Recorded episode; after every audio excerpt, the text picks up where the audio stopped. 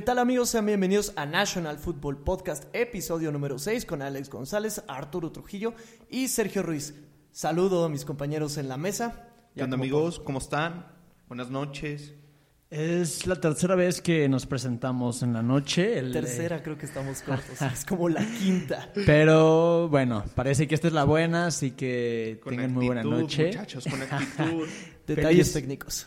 Feliz porque el día de hoy toca la división más competitiva y de más poder en la NFL. Así es. Entre las firmas más importantes de la semana tenemos que Tyler Lockett extiende su contrato con los Seahawks, asimismo extendiendo su estancia en ellos unos cuatro años y bajando su cap hit de este año, liberando 7 millones en el espacio que tiene el equipo para firmar más jugadores. Que bueno, ya se usó, trayendo de regreso también a Carlitos Dunlap y se traen en la... Eh, en los profundos a, Kello Witherspoon en un trato bastante barato.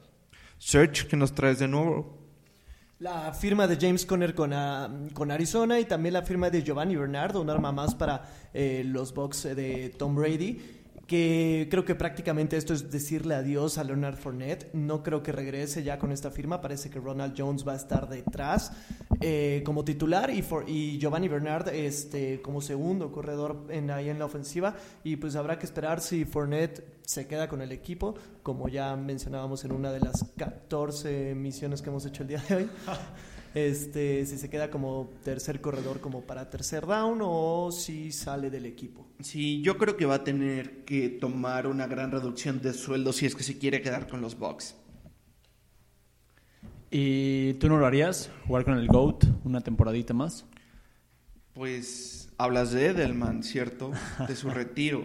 Pues mira, yo lo jugaría todavía porque creo que se encuentra en la edad tiene 33 años, em, pero ha estado plagado de lesiones estos últimos años. Ahora, yo no creo que sea un Hall of Fame. ¿Ustedes qué dicen? Para mí, para mí sí lo es. Creo que fue fundamental en los últimos ocho años de su carrera para los Patriots. La temporada pasada se lastima, pero eh, tres temporadas por encima de las mil yardas, una cerca de las 950, eh, MVP del Super Bowl 2018 y, factor, más que un jugador extra en, la ofensiva, fue factor durante sí, toda clave. Si no agarraba esa recepción, eh, increíble que la agarra con la punta de los dedos, no Tom Brady tendría un anillo menos. Entonces, para mí, igualmente, Hall of Famer, segundo receptor con más yardas en postemporada, por detrás de nada más y nada menos que de Jerry Rice. O sea, son, es un nombre, es el nombre de, en cuestión de receptores. Quizá no era este Edelman ese receptor del que hablábamos siempre cuando estamos hablando de la posición de receptor, pero sabías que si jugabas contra Edelman tenías eh, que preocuparte por alguien más, a pesar de que no era el número uno, a pesar de que quizá en ocasiones no era el número dos tenías que preocuparte por ese otro receptor. Y para mí igual, sin duda, Hall of Famer. Yo creo que no. Yo creo que jala muchísima más presión y atención defensiva a un Rob Gronkowski o un Wes Welker. A mí me parecen que esas son armas más letales que Edelman. Edelman me parece una gran pieza que produjo el sistema de los Pats. Eh, yo creo que Edelman no puede llegar a ser Edelman sin Brady y Brady puede ser Brady sin Edelman. Eso es algo que lo separa mucho. Ahora, eh, para ser un Hall of Famer debe ser elegible, para ser elegible a ser candidato a entrar al Salón de la Fama, debes de por lo menos haber ido a un Pro Bowl, lo cual no, pues, no fue seleccionado a ningún Pro Bowl tampoco fue equipo All Pro por el Associated Press. Ahora, eh, hablando de su juego, me parece que es un slot común y corriente. Es decir, puede... Un, slot, un buen eh, receptor de slot puede dar la producción de Edelman. No creo que él haya llegado a cambiar el juego de la forma en la que Larry Fitzgerald lo hizo la forma en la que Randy Moss lo hizo, este, el mismo Jerry Rice, Lin Swan, grandes nombres. No me parece que su juego hable tanto como lo hacen sus anillos. Yo en lo del Pro Bowl difiero muchísimo. Creo que es mucho más importante tener tú en tu palmarés como jugador los anillos que tiene Edelman y, y, sabiendo que tú fuiste clave en uno de esos Super Bowls. Porque, por ejemplo, Barry Sanders Trobó todos los Pro Bowls que quieras, pero no tiene un anillo de Super Bowl. Eh, pero cambió el juego. Steve Su juego es distinto. Steve Largent no ganó un Super Bowl. Su juego es distinto. Ok, dump out. Era. No, no cambió mucho. Está en Hall of Fame. No tiene un anillo. Pero. y Edelman creo que sí tiene los argumentos, tanto en palmarés como en yardas, para decirte puedo ser Hoff. No, mira. Es que tú lo estás mezclando. Para ser Hall of Famer no necesitas anillo de Super Bowl. El Hall of Fame es me parece que es el premio más individualista en este deporte porque te reconocen lo que tú le aportas al juego. Por eso es que tú estás en Canton, Ohio. Cambiaste el juego. ¿Me vas a venir a decir que la presencia de Edelman en el campo te causa el mismo miedo que un Calvin Johnson? No estoy diciendo eso, solo estoy contraargumentando de que tú dices que un este Ah, porque es un requisito impuesto por No, no, no. Hay, hay, hay jugadores que tienen que están en el Hall of Fame y no fueron a ningún Pro Bowl. Es un requisito para ser elegible. Ahora, el, hecho de que Julian Edelman tenga tres anillos de Super Bowl, creo que también lo pone en la conversación. O sea, no solamente eh, fue una estrella en, Super Bowl, como lo hemos visto en, algunos que, tienen destellos, pero eh, él fue clave durante el proceso de Bill Belichick y de Tom Brady en los últimos ocho años. Si, eh, no lo fue antes, fue porque no lo utilizaban eh, como slot o como receptor. Y porque tenían 40 armas más. Sin embargo, sabías que Edelman iba a estar en el campo. Pero, este, para mí, sin duda alguna, es Hall of Famer. Ok. Eh, bueno, ahora tocando a los temas que nos interesan el día de hoy, ¿por qué no empezamos hablando de las necesidades de los eh, Cardenales de Arizona? Me parece que su posición de más necesidad es la defensiva. Bueno, e, esa es la parte del equipo con más necesidad. Eh, yo creo que cubrieron un gran hueco trayendo a JJ Watt armando una dupla de miedo con este Chandler Jones y sufren la pérdida de Hassan Reddick, pero eh, tienen en linebackers a Jordan Hicks, Marcus Golden y Devondre Campbell. Si bien no son grandes nombres, yo creo que deberían de ir por un linebacker en el draft. Ustedes que o más bien no. Yo, corner. Creo que corner y por la posición que tiene en el draft, que es la 16, Creo que Patrick Surtain les podría caer ahí en la posición de corner, ¿eh? Yo creo que Patrick Surtain no va a salir del top 15. Sin embargo, hay otro corner que me gusta, Asante Soamo Jr. Él puede caer también. Es un buen corner. También hay uno que viene de Carolina, que ahorita no recuerdo su nombre. Ah, es este Tracy Horn. Es sí, es Tracy Horn. También muestra muy buen tape. Son muy buenos jugadores. ¿Tú, Arturo, qué les ves? Eh, yo creo que tienen que reforzar también, por supuesto, la parte del corner. Eh, trajeron a Malcolm Butler, que creo que es, es un nombre eh, de esos que te digo de destellos en el Super Bowl. Pero pero me vas a decir que por destellar no, no, no, en el Super Bowl es Hall of Fame. No, no, no, ah. no, no, no, no, Pero no tiene, no tiene dos No tiene tres anillos. Pero creo que también, o sea, la posición que tienen creo que van a encontrar talento muy interesante en la posición de corner. Eh, Greg Newsom, creo que es uno de ellos, pero la posición también de ala defensiva para terminar de tener una de las mejores líneas defensivas que va a haber en la NFL. Creo que pueden hacer esa tremenda eh, selección con Jalen Phillips. No, yo creo que más bien Miami. Un, un, defensive tackle, porque ya tienen bastantes jugadores en la posición de left end y right end. O sea, traes a Chandler Jones y a J.J. Watt. Yo creo que es mejor dejarlos ahí flotando y agarrarte un buen defensive tackle. Ahora, el, eh, Chandler Jones es un tipo muy versátil que te puede jugar varias eh, posiciones a la defensiva. Así es. Entonces, eh, es que hay, hay- hay talento a la defensiva muy importante en la posición de ala. Es que sí, Jason dices, Owen sí. con Penn State y Jalen Phillips, creo que podría ser uno de los dos que elijan. Eh, también depende mucho de lo que hemos hablado, ¿no? El talento que se encuentren cuando vayan a draftear. ¿Y no les parecería quizá que sería interesante que Arizona drafteara o a una ala cerrada o un receptor? Hay que considerar que la, of- eh, la ofensiva de, de Kingsbury usa normalmente de 3 a 4 receptores, Juan Claro. personal 10. Eh, y pues Kyler Murray le encanta rolar. Entonces Claro, a lo mejor eh, con un eh, receptor extra por ahí atrás de, J- de D-Hop eh, te podría hacer. Yo creo que de receptores les puede llegar Kadarius Tony de Florida. Jalen Weddle. Eh, Elijah Moore. Yo creo que Elijah Moore se puede colar en la primera ronda y sería un target muy grande para Kyler Murray. Ve lo que. Porque si te fijas, DeAndre Hopkins y Christian Kirk son jugadores un poquito similares en cuestión de tamaño. Son jugadores chaparros, rápidos, route runners. Ahora, eh, trajeron a AJ Green. Claro. Trajeron a AJ Green y está Andy Isabella, que le gusta, le gusta bastante a Kyler Murray. Entonces, Claro, ese, ese receptor grande que le hacía falta a Sí. Kyler Murray. Yo estaba pensando corredor, pero creo que ya con Conner ahí. Sí, no, no y creo el- que lo usen para. si bien Sí, sí, no. necesitan una ala cerrada, Arizona sí lo necesita, pero volvemos al mismo tema. La clase de alas cerradas es limitada, si no a un nombre, a tres y dos siendo incógnitas. Sí, es muy chiquita la clase, no las cerradas.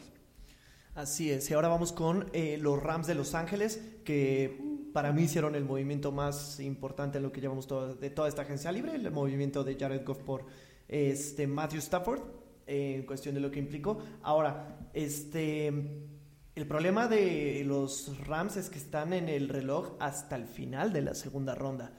Entonces ya eso cierra muchísimo tu, tu cartera y aparte vas a estar hasta en el 2024 vas a tener primera ronda, o sea, ni en el 23 tienes, ni el 22. Este, quizá linebacker podría ser que lo único, lo único que yo podría ver que les faltara, perdón, recuperan a Leonard Floyd, este, cuatro años, entonces tomando en cuenta que tienes una segunda ronda, pues quizá un linebacker de segunda y te sale decente, por decirlo así. Ahora, eh, bueno, no es el primer año, ya llevan varios, no tengo, son dos o tres temporadas y les quedan otras dos temporadas sin primera eh, selección. Creo que Rams. desde que llegó Brandon Cooks, ¿no?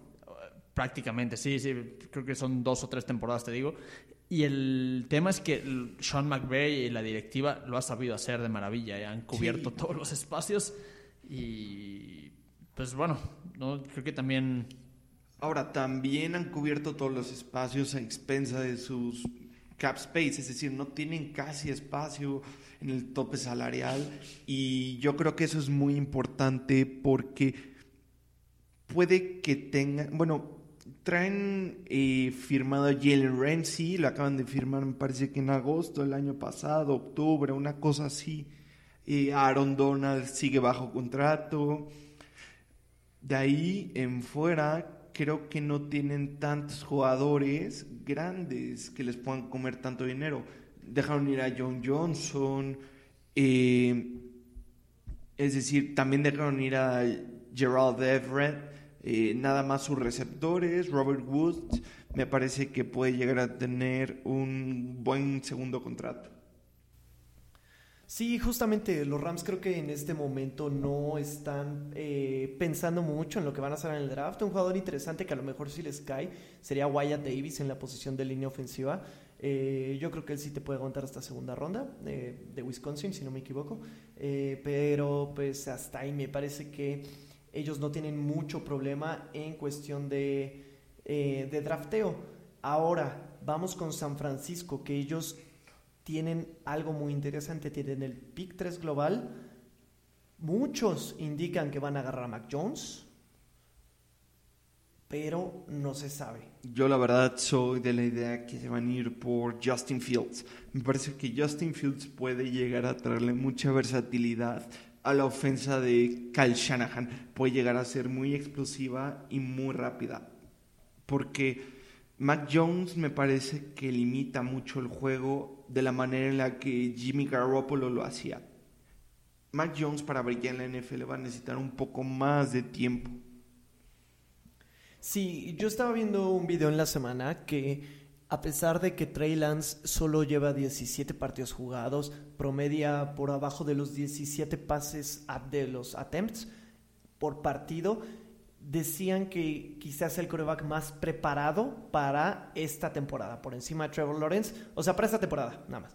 Este... Es que fíjate que me gusta mucho el video de Trey Lance. Me parece que y llega a tener un toque muy fino al momento de poner los pases. Estos con, estos con para hacerlo, no es el mejor coreback corriendo.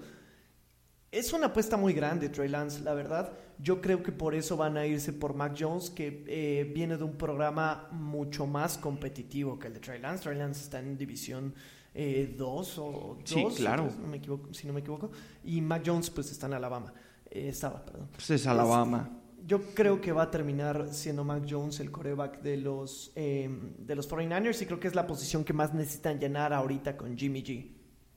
Eh, me parece va a ser una sorpresa. Bueno, no, no sorpresa porque ya se sabe, pero creo que se pueden arrepentir del talento que pueden dejar escapar los 49ers al seleccionar a Mac Jones. Tanto Trey Lance y Justin Fields serían extraordinarios candidatos para la ofensiva. Como dice Alex, pero, bueno, tenemos claro que al subir el número 3, quieren, ¿no? Quieren el reemplazo de Jimmy G. Ahora, estás en una posición en la que, digo, e, estás en un momento en el que en el draft es necesidad para muchos equipos tomar el coreback. Esa pick número 3 se puede volver tan codiciada. También pueden hacer un trade back y sacar muchísimo provecho de ello eso que dices es, muy interesante porque justamente por la posición en la que están, pueden pedir muchísimas cosas y aguantar todavía a Jimmy G que, híjole, no se me hace mal coreback, sin embargo, no es la locura.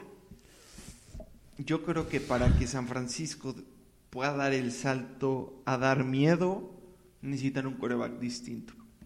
Con Justin Fields cambiaría muchísimo el panorama. ¿eh? El mencionas que Jimmy G no se te hace un mal coreback. No sé, no, no se me hace un coreback que pueda guiarte a cosas interesantes. Coincido, coincido contigo. El, el sistema de juego en el que llegan al Super Bowl está basado totalmente en cuatro corredores, o sea, tenían un ataque terrestre y cuando se necesitaba ponían a lanzar a más de 20 yardas a Jimmy G y la defensa obviamente de San Francisco. Me gustaría Justin Fields en San Francisco, pero si Adam Schefter y distintos insiders de la NFL han puesto que van a ir por Mac Jones, es por algo, ¿no? Sí, quizá y también que Shanahan a lo mejor se equivoque, está un poquito más... O sea, tiene muy buen ojo, vaya. Entonces yo creo que si se movieron allá es para agarrar a Mac Jones y más que todos los insiders están diciendo eso. Yo creo que Matt Jones va a terminar eh, justamente con los 49ers. Em, Pero no descartemos lo que dice Alex, perdón, Serge, eh, un cambio de último momento en el mero draft o algo por el estilo que creo que también puede ser viable. ¿eh? Ahora, yo creo que los Niners, hablando como equipo, están muy completos. yo creo que su mayor necesidad también puede ser en el área de corner, perdiendo, perdiendo a Richard Sherman. Bueno, sigue disponible. Y se, me parece que se arriesgaron por Jason Verrett eh, para que guíe su, eh, su línea de profundos. Sí, quizá volverán a firmar a Richard Sherman, se les fue Witherspoon justamente a Seattle. Este, entonces yo creo que sí, la, la posición de corner sí se me hace eh, importante que puedan resuplirla, pero es que después de, en la segunda ronda ya no sé qué pick traigan, pero pues no, no, no sé si les alcance para agarrar a un buen corner ya en la segunda, en la segunda ronda. Está Eric Stokes y Asante Samuel.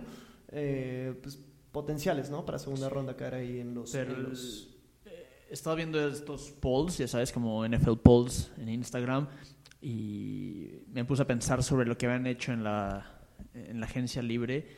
Y bueno, solamente con dos cambios a la ofensiva creo que han hecho de lo mejor que se ha visto en esta temporada. Trent Williams y Alex Mack. Para mí el mejor centro que hay en la NFL, Alex Mack. San Francisco va a ser un equipo muy, muy complicado de enfrentar, siempre y cuando Se mantengan todos saludables. y hagan una buena selección con ese pick. Creo que Justin Fields sería fabuloso. Le cambiaría la cara aún más. Ahora vamos con Seattle. Vaya. que no venga. tienen... Este, no tienen... No tienen selección. pick hasta la quinta ronda, quinta cuarta ronda. Pero yo creo que han tenido una primavera espectacular. Tienes a Kerryon Hyder que te llega a suplir eh, lo que más o menos producía Jerome Reed. Kerryon Hyder me parece que tuvo como seis sacks en una línea de San Francisco en la que no hubo absolutamente nada. Dejaron ir a Shaq Griffin, pero se traen a, a Kello Witherspoon y apuestan por DJ Reed. Eso me pareció una de las mayores joyas la temporada pasada. DJ Reed, un gran corner, chaparro, pero muy rápido, versátil, sabe leer al coreback. Muy, muy buen jugador de zona y también de equipos especiales. Eh, regresa Chris Carson, que le da esa fisicalidad a la ofensa de Seattle, ese ground and pound que tanto Ahora, le gusta caro, ¿eh? Carroll. Caro para mí, Chris Carson. A mí no me encantó el contrato, Alex. A mí, a mí me fascinó, fue bastante barato, fue un hometown discount, realmente él aceptó centavos de lo que él buscaba. Eh, se traen otra vez a Carlos Dunlap en el, en el lado defensivo y tradean por el liniero de los Raiders, que también me parece un muy buen jugador.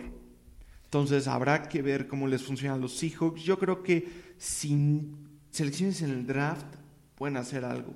Siempre nos hemos distinguido por ser un equipo que elige bien alto.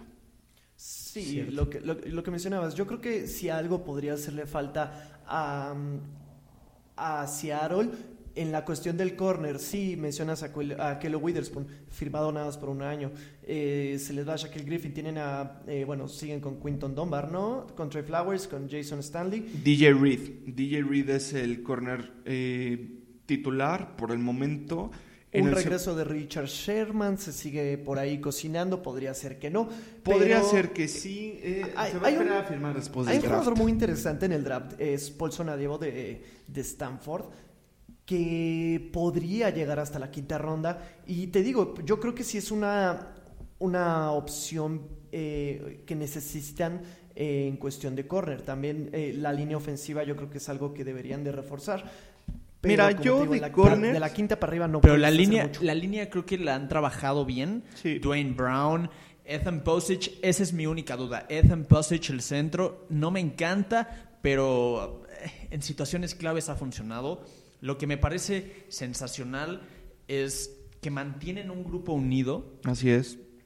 Digo, y mantienen feliz a Russell Wilson por ahora. en la ofensiva sí no hubo muchos cambios. No, pero me refiero, creo que Pete Carroll eh, se caracteriza por motivar, se caracteriza por enganchar a su equipo y mantenerlo unido. Claro. Por ese tipo de cosas se fue Earl Thomas, por ese tipo de cosas se fue Richard Sherman. Cuando empezaron a hablar de más, cuando empezaron a ser protagonistas, los hicieron a un lado, los dejaron ir.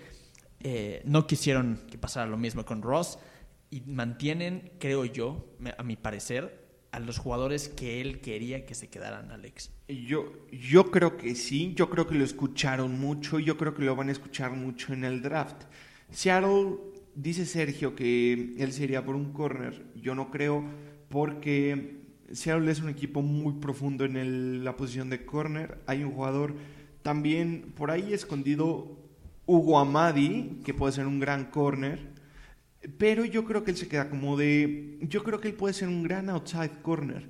Y puede llegar a suplir su lugar como slot.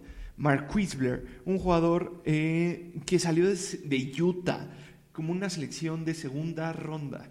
Hizo la transición de free a strong y yo creo que puede hacer una transición muy fácil de strong a corner. Es un jugador delgado, rápido y que sabe leer muy bien. Y el- Ojalá se pueda mantener saludable. La profundidad de la defensa me parece que está cubierta. Así no es. solamente en, en- en una posición, ¿no? Y tienen profundidad de banca, ¿no? Mencionas a Hugo Amadi, que, bueno, Ryan Neal, Quandre Diggs, Sí. DJ Reed, Marquise Blair, Jamal Adams, por supuesto, y Trey Flowers, que, que complementan entre la posición de corner y, y strong y free safety.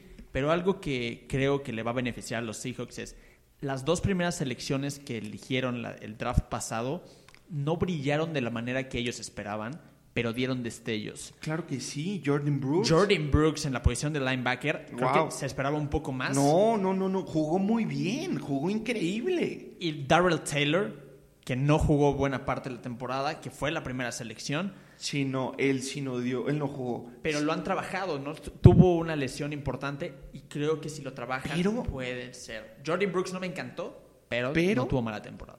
Alton Robinson, selección de quinta ronda, vi todo lo que produjo. Seis sacks, un muy buen jugador en situaciones, porque no entraba todo el tiempo, era situacional, entraba en la rotación del equipo. Entonces yo creo que Seattle llega muy completo de cara a la temporada, bueno, de cara al draft. Sí, y Gerald Everett, ¿eh? Gerald Una gran Everett, adición. gran. Sí, yo me mantengo que en corner o línea ofensiva. La línea ofensiva parece que me están pitando la mejor ofensiva, línea ofensiva de la liga, pero la realidad es que Russell Wilson es de los corebacks más golpeados de la liga, por eso estaba pidiendo su trade. Y, y sí, me mencionaron muchos nombres, todo eso, que sí, este, sí tienen a Gabe, eh, trajeron a Gabe Jackson, que ya tiene un poquito, ya hace más sólida ese, ese Así up-front es. de cinco, de cinco, de cinco linieros. Eh, Trajeron a Gerald Everett para ocupar a Will Disley, que es un tipo que bloquea muy bien. Entonces creo que le van a dar protección con dos alas cerradas, en formaciones dos alas cerradas muchas veces. Esa es Jumbo Formation. Ross Wilson y Gerald Everett, tremenda ala, ¿eh? Tremenda ala cerrada. Muy versátil. Sí, em, eh, tienen la 56, ¿no? La, el pick número 56 ustedes. ¿No, verdad? No, No. no, no, no, no. no. A ciento veintitantos. Seleccionamos hasta el tercer día. No tenemos selecciones de draft ni el primer ni el segundo día. Yo creo que esto va a cambiar. Eh, Schneider va a hacer Yo creo que van a hacer un trade. Sí, yo también lo creo. O sea, esto es muy, eh, pues, ahora sí que característico de Schneider. Entonces, que no te sorprenda ver si se mueve Rashad Penny en el draft. Yo creo que él puede ser una pieza que pueden mover. Sí, quizá, y por una segunda ronda, yo creo que... Porque sí, sería, sería interesante moverte a segunda ronda para ver si puedes conseguir justamente línea ofensiva. Quizá el pass rush no es tan necesario ahorita con la refirma de Carlos Dunlap. Ahí se hablaba que Bruce Irving podía regresar también. No, él ya no se Este, hizo re- No, ya. Por favor, ya no. Y pues sí, mencionaba Alex a Kerry Hyder de, de San Francisco, también refirmaron a Mayowa, ¿no? Eh, Así dos es. años. Eh, m- me gusta su pass rush, pero creo que, que es, es grande de edad. Entonces, Sí. que, eh, sí sería algo que a futuro te podría redituar y más No. si haces un trade. Es que ve, tienes a LJ Collier y tienes a Alton Robinson, o sea, son jugadores muy jóvenes y que han contribuido bastante en el equipo, solo les falta crecer y esa voz veterana. Y eso fue toda la NFC Oeste. Como vieron, sí se dieron bastante grasita estos muchachos con Seattle. Está bien. Y ahora vamos a ir con la americana eh, del oeste, justamente. Eh, Kansas City, los Raiders, los Chargers y los Broncos. De ellos ya habíamos hablado en el capítulo inexistente que nunca salió. Y vamos a empezar con los Broncos. Me parece que lo que más necesitan reforzar en, en este draft es la posición de linebacker. Creo que es lo que más le hace falta a esa línea, digo, a esa defensiva para hacer una línea que, para hacer una, ah, sigo con línea, para una defensiva que dé miedo.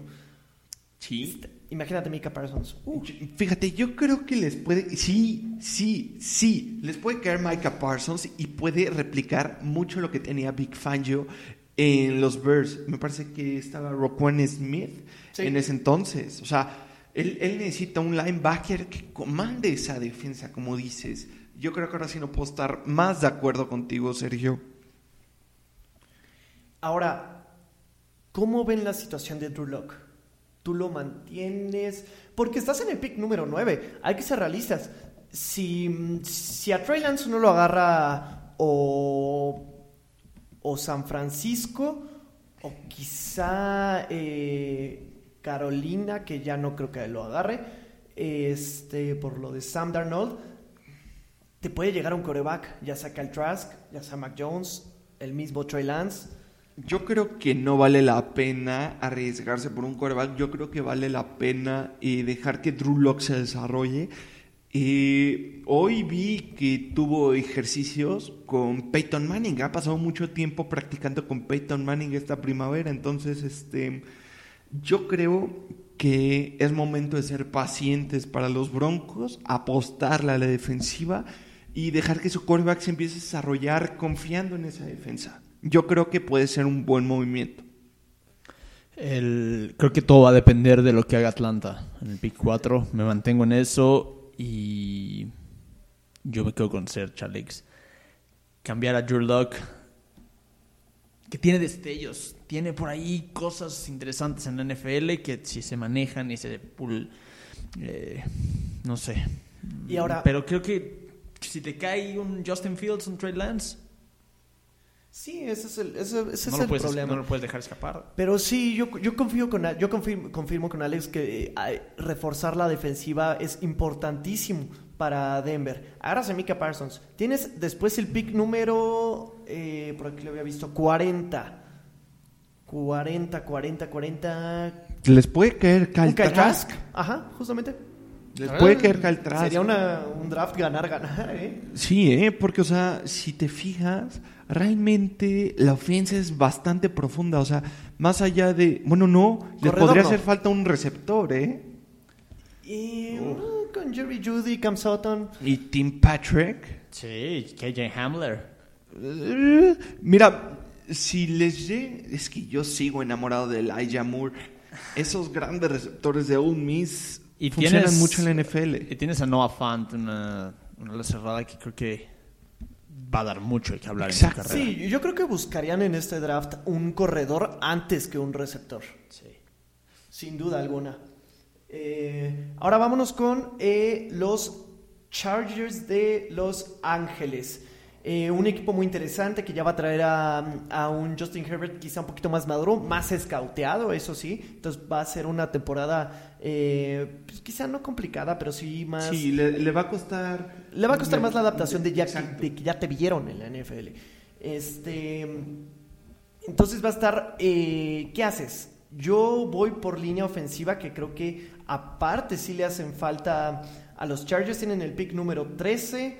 eh, pues línea ofensiva yo creo que es lo que más necesitas ahora para proteger a, a Justin Herbert. Necesitan traer eh, gordos, necesitan formar una muralla para protegerlo, realmente para no hacerle lo que le hizo Cincinnati a Joe Burrow. Ahora es que si, si escoges un liniero ofensivo, eh, Keenan Allen y Mike Williams serían las únicas armas. eh, bueno, y Austin Eckler, pero creo que también un receptor no estaría mal. Un ala cerrada, resintió mucho la salida de Hunter Henry, ¿eh?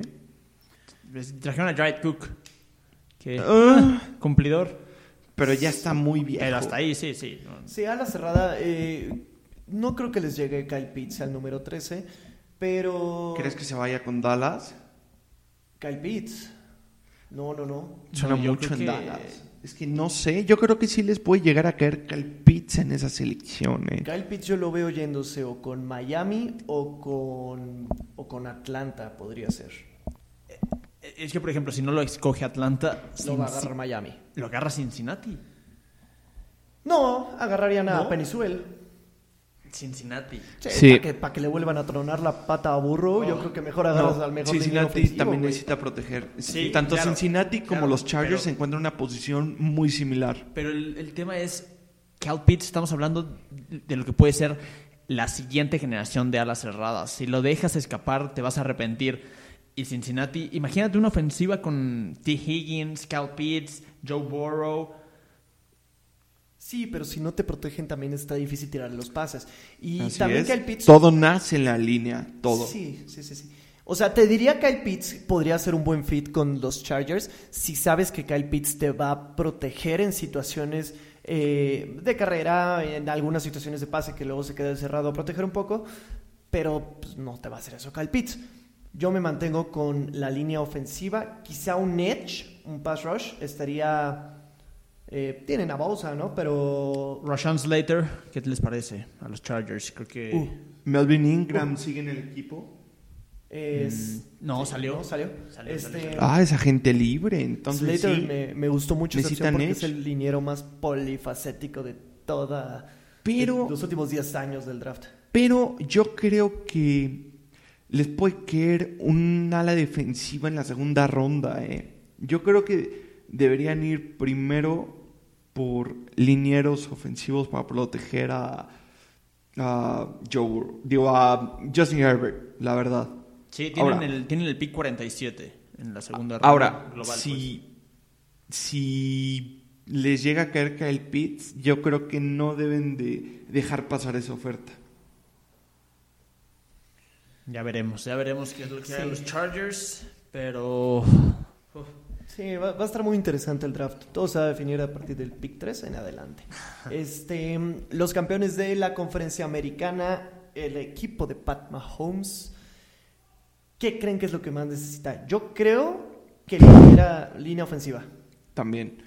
Yo creo que ya, bueno, se trajeron al GAR, que no está nada mal.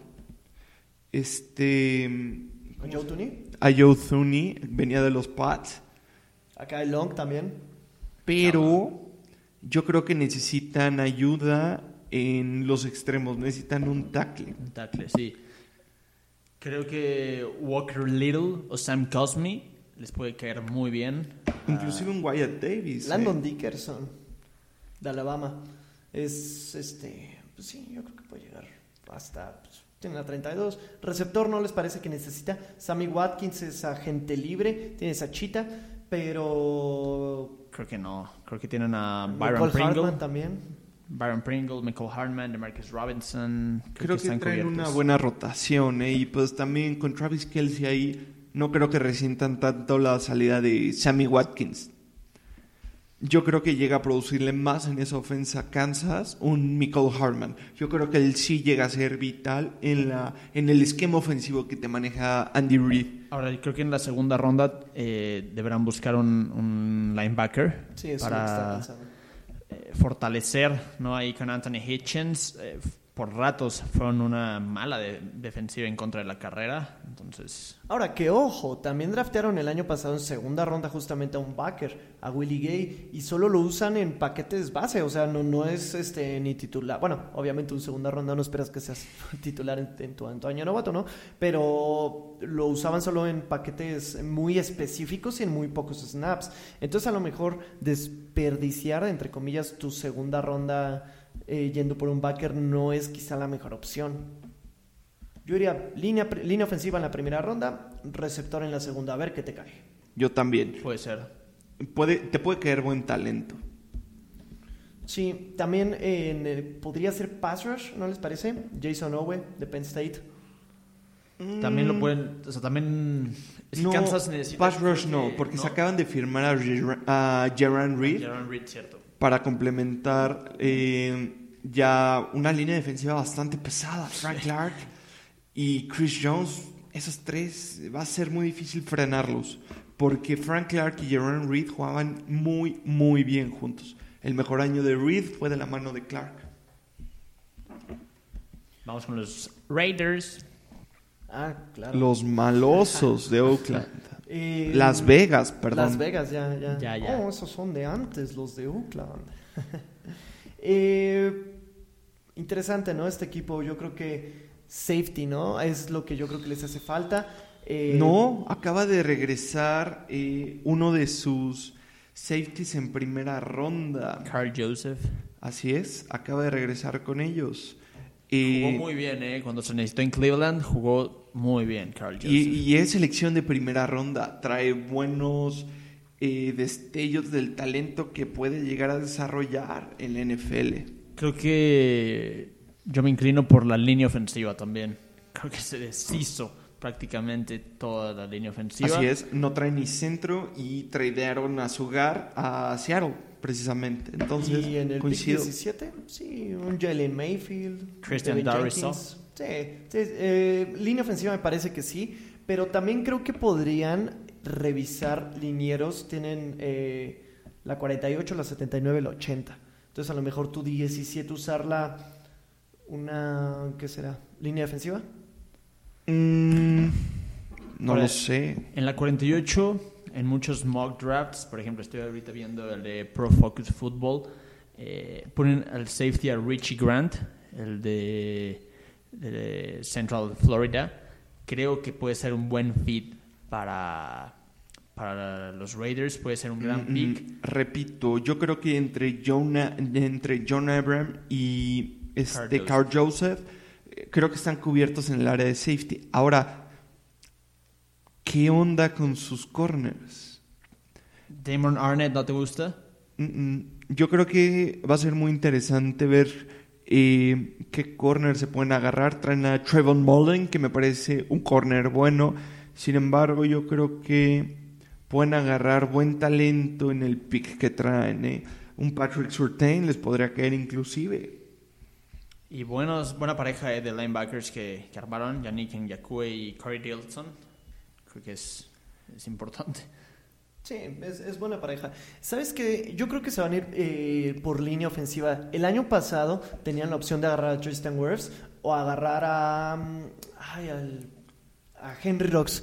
Henry Y agarraron a Henry Rocks en vez de agarrar un liniero ofensivo que ya vimos lo que resultó ser Tristan Wirfs. Entonces yo creo que este año van a invertir el papel, van a agarrar a Christian Darrisaw quizá, a Jalen Mayfield, a Elijah Vera Tucker incluso, em, para tener esa línea. No, no, no creo que se vuelvan a, no creo que vuelvan a hacer un error, un error así, quizá el drafteo de Henry Rocks no se vio como un error como tal, sin embargo, Tristan Wirfs era mil veces mejor. Creo que sí tuvo más talento. Ahora, para las necesidades del equipo, yo creo que fue bien que se agarraran a Henry Rocks. No estuvo mal. Es- las necesidades del equipo cambian año con año. El año pasado tenías muy buena línea ofensiva. Este año, pues las cosas cambian y yo creo también que sí se deberían ir por un liniero en la primera ronda. Sí, aunque los receptores van a ser.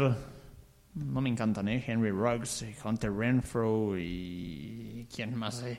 Willie Sneed, John Brown, John Brown. abres, abres mucho tu backfield teniendo a George Jacobs y a Kenyon Drake también eh, son, tienen grandes manos. Claro. Eh, Willis sí. O sea, ya, ya tu segundo tier y tu tercer tier de receptores están medio malones. Pero lo que es tus titulares, incluyendo tus corredores, eh, eh, creo que es un buen ataque. Tienes a Darren Waller también, entonces... Darren Waller, cierto. Pero yo creo que va a ser muy importante que si les den protección para que puedan trabajar con todas esas armas ofensivas en la bolsa. Es lo que decías hace rato.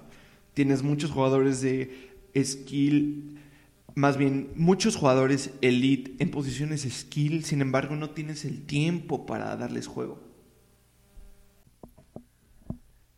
Sí, pues este fue el análisis de la AFC Oeste y la NFC Oeste. El plan era hacer también la NFC Norte el día de hoy porque ya tenemos el draft eh, un poquito encima y queremos hacer algo antes del, de- del mismo. Queremos dar nuestros mocks. Entonces la próxima semana, pues, cuatro divisiones tendremos que hacerlas Un poquito Caliente. más rápido.